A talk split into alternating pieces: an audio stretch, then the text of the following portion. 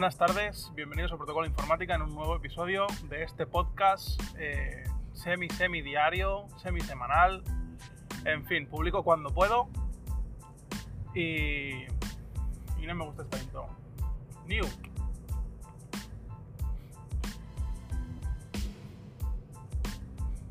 Buenas tardes y bienvenidos a Protocolo Informática de nuevo.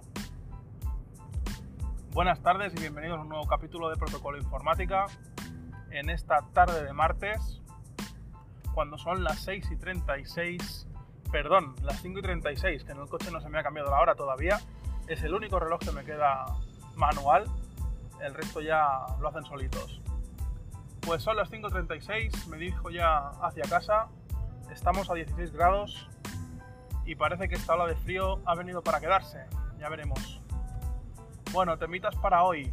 El primero, me parece muy importante este paso que ha hecho Google y es que va a eliminar la opción de desbloquear el teléfono mediante el comando OK Google. Esto va a servir para que cualquiera con una voz similar a la nuestra, incluso nada similar a la nuestra, pueda desbloquear nuestro dispositivo móvil y acceder directamente a todas las funciones. Eh, no sé hasta qué punto es o no así, porque todas las veces que lo he probado, yo llevo un reloj, eh, un smartwatch por Bluetooth conectado y por lo tanto siempre está sin, sin bloqueo el teléfono mientras tengo el reloj conectado a él. Y las veces que lo he tenido desconectado, que son muy poquitas, pues me ha pedido patrón. Claro que no he probado desbloquearlo con el OK Google. Está, lo tengo activo, pero ya os digo, no lo he probado. Entiendo que si lo van a eliminar es porque efectivamente desbloquea el teléfono sin ningún tipo de patrón o pin, etcétera lo cual pues es un fallo grave porque cualquiera puede, o casi cualquiera podría desbloquear nuestro teléfono simplemente pues diciendo este comando. Entonces yo cuando lo leí pues eh, no me gustó mucho porque yo muchas veces sí que utilizo el, asistente con la pantalla bloqueada y le pregunto, oye, pues qué tiempo va a hacer, o que me cronometre un tiempo que necesito para hacer no sé qué, o que me guarde un recordatorio para hacer no sé cuánto. Entonces, el hecho de que me quiten esta función pues me molesta. Pero esto lo leí en algún medio pues que no profundizó mucho en la noticia. Eh, luego he leído en algunos otros medios que efectivamente va a eliminar esta opción, pero vamos a poder usar el asistente en la pantalla de bloqueo. ¿Esto qué significa? Pues que vamos a poder seguir preguntándole qué tiempo va a hacer, vamos a seguir pudiéndole decir que nos guarde ciertos recordatorios en el móvil y demás, pero no vamos a poder acceder al contenido del teléfono, de manera que a nivel de seguridad, si queremos acceder a ese contenido, pues eh, probablemente el propio asistente nos pida ese pin de seguridad, ese patrón que tengamos, etc. Con lo cual me parece muy buena opción en cualquier caso. Así que estaremos atentos a cuando se active esto. Parece que el Google eh, Pixel 3 ya lo tiene activado y se propagará al resto de teléfonos con Android seguro. No sé si llegará con alguna actualización de seguridad o será cuando se actualice en Android 9, entonces igual queda mucho tiempo. Pero bueno, pasito a pasito se va mejorando. Otro temita sin dejar Google y es que parece ser que hay una filtración que indica o parece indicar que van a sacarse de la manga una especie de Netflix de la Play Store. ¿Esto qué significa? Que va a haber una especie de pase o no sé si lo van a llamar Play Pass o algo así, lo que va a hacer es que mediante una suscripción mensual de no sé cuánto dinero, eh, nos va a permitir descargar aplicaciones premium sin pagar por ellas. Obviamente es como si fuera Netflix, entonces tú pagas esa cuota mensual y tienes las aplicaciones. Lo que entiendo yo es que obviamente si dejas de pagar mensual pierdes aquellas aplicaciones premium que hubieras descargado. Eh, bueno, esto es obvio, yo no lo he visto escrito por ningún lado, pero no sería normal que tú pagues la cuota el primer mes, imaginemos que son 8 euros, te bajas ahí aplicaciones a casco porro, luego te das de baja y adiós muy buenas, no creo que sea así. Entonces esto tiene ventajas y tiene inconvenientes. La ventaja obviamente, pues que si eres un usuario que usas muchísimas aplicaciones, pues por una cuota es como financiarlo de alguna manera, 0% de interés y vas teniendo todas las aplicaciones que quieres pero por otro lado, justo cuando dejes de pagar, pues te has quedado sin aplicaciones. Eh, o en el momento en el que Google diga, pues mira, el servicio cierra de aquí tres años porque no ha salido bien, no ha salido rentable, etc. Esas aplicaciones las pierdes. Entonces hay que considerar muy bien los pros y los contras de este nuevo servicio. A mí no es algo que me llame particularmente la atención, puesto que cuando sé que quiero una app la pago y punto. Y si no estoy seguro la pruebo y si me gusta me la quedo y si no la devuelvo y por lo tanto pues no, no creo que necesite yo personalmente este servicio de suscripción a la Play Store.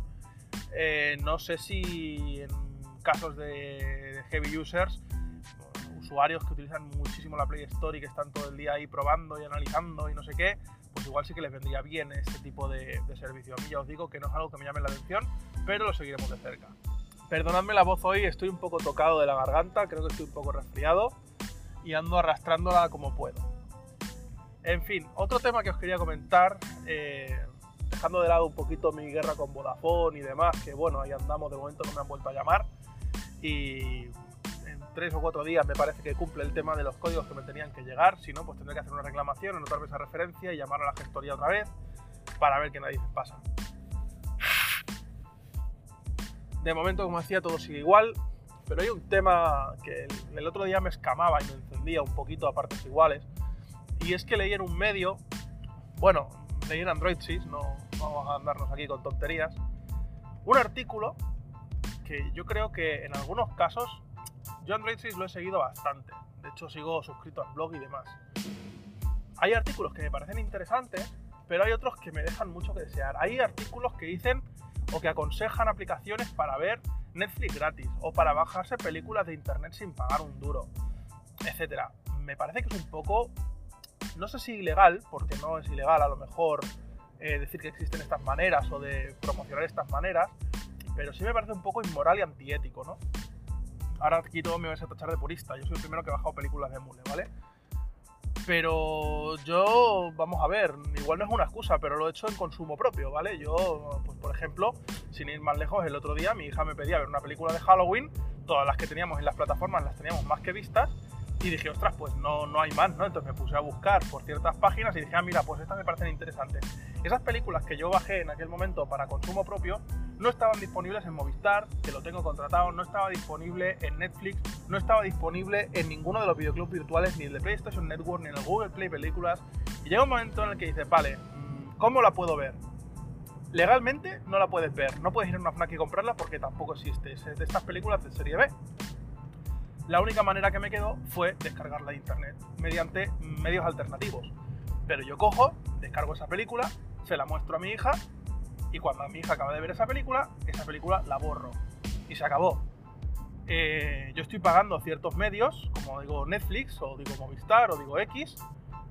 Claro, si no tengo esa posibilidad, ni la venden físicamente, ni la alquilan físicamente, obviamente ya en los tiempos que corren eso es complicado pues en algún momento no te queda otra y ahí pues eh, el, consumo este de, este tipo de contenido con una cierta no ilegalidad o legalidad sin, llegar a ser un consumo abusivo. Yo no estoy cogiendo esa película luego y la estoy publicando, ni estoy ganando dinero con ello, ni nada de nada. Ha sido pues un momento esporádico.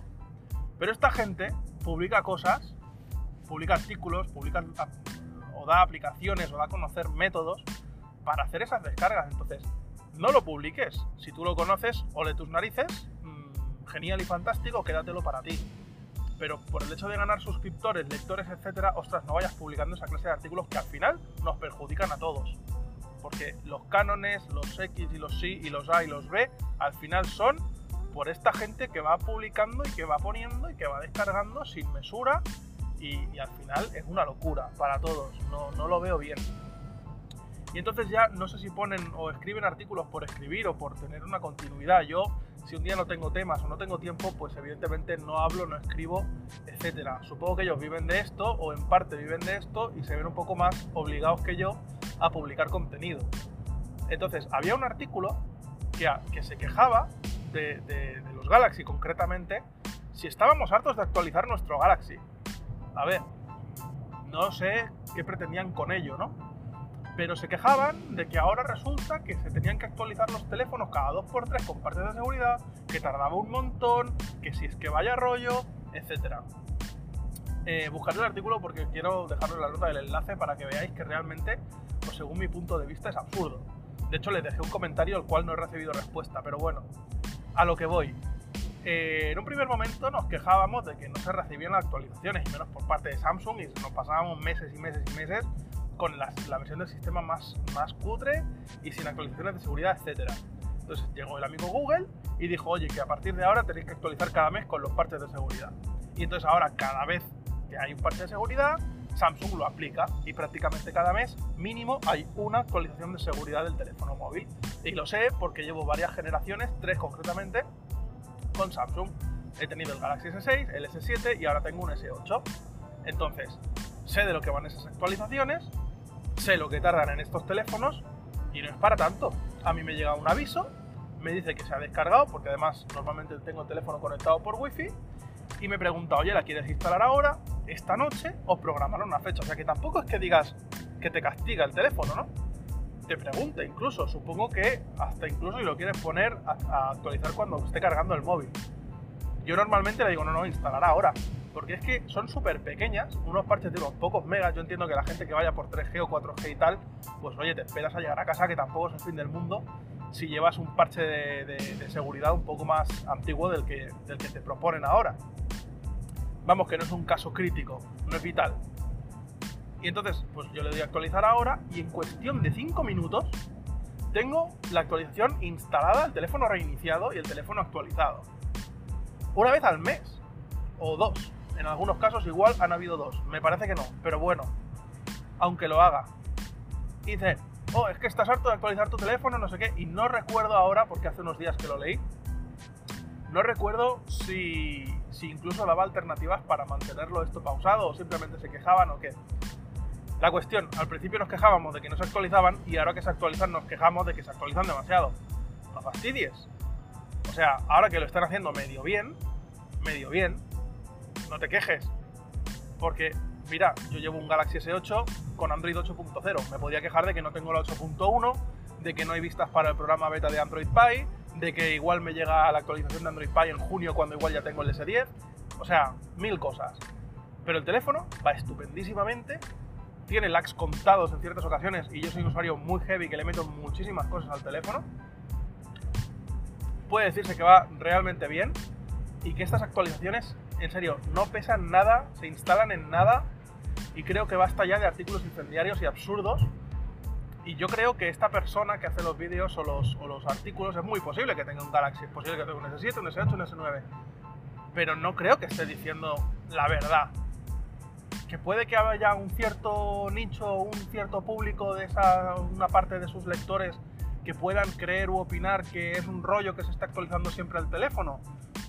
Ostras, yo opino que si son actualizaciones de seguridad, qué mejor que se te actualice el móvil no estamos hablando de una actualización del sistema que te ocupa un giga y que tarda ahí media hora en instalarse. Estamos hablando de 5 minutos de reloj. O sea que yo cuando lo pongo a instalar me doy la vuelta y ya tengo el teléfono iniciado. O sea que es que no hay, no hay nada, ningún tipo de excusa que diga, ostras, no, es que yo mi teléfono, claro, se me está actualizando cada 2x3 y está más veces el teléfono para reiniciándose, actualizando aplicaciones que usándole. Esto no es así. Y ni lo hace Samsung y dudo que lo haga nadie más. Entonces, el, hecho de que, hagan este tipo de, cosas no lo veo lógico. Pero bueno, haya cada uno. Yo, cada vez que ahora veo un artículo en mi feed eh, con ciertos titulares que, titulares, perdón, que dice, hostia, parece interesante y veo que lo escribe Android 6, mm, me lo cojo con un poco de escepticismo, con pinzas y diciendo, a ver qué me van a contar aquí, porque ya no sé si fiarme o si no. Entre las aplicaciones que te dicen, Buah, esto es la pera para hacer no sé qué, y luego es una aplicación llena de anuncios y de publicidad, o que no se descarga por los medios habituales de la Play Store o tiendas un poco más conocidas como pudiera ser la de Amazon. Y te explica ahí métodos un poco extraños, con enlaces un poco extraños y métodos para ver cosas ilegales, ostras, mm, no sé, yo me lo haría pensar, ¿eh? No quiero entrar ahora en ninguna batalla de, medios contra Android ni mucho menos, eh, pero bueno, es mi punto de vista y creo que lo tenía que, que comentar. Y nada más, hasta aquí este episodio de Protocolo Informática, espero que os haya gustado y nos escuchamos en el siguiente. Un saludo.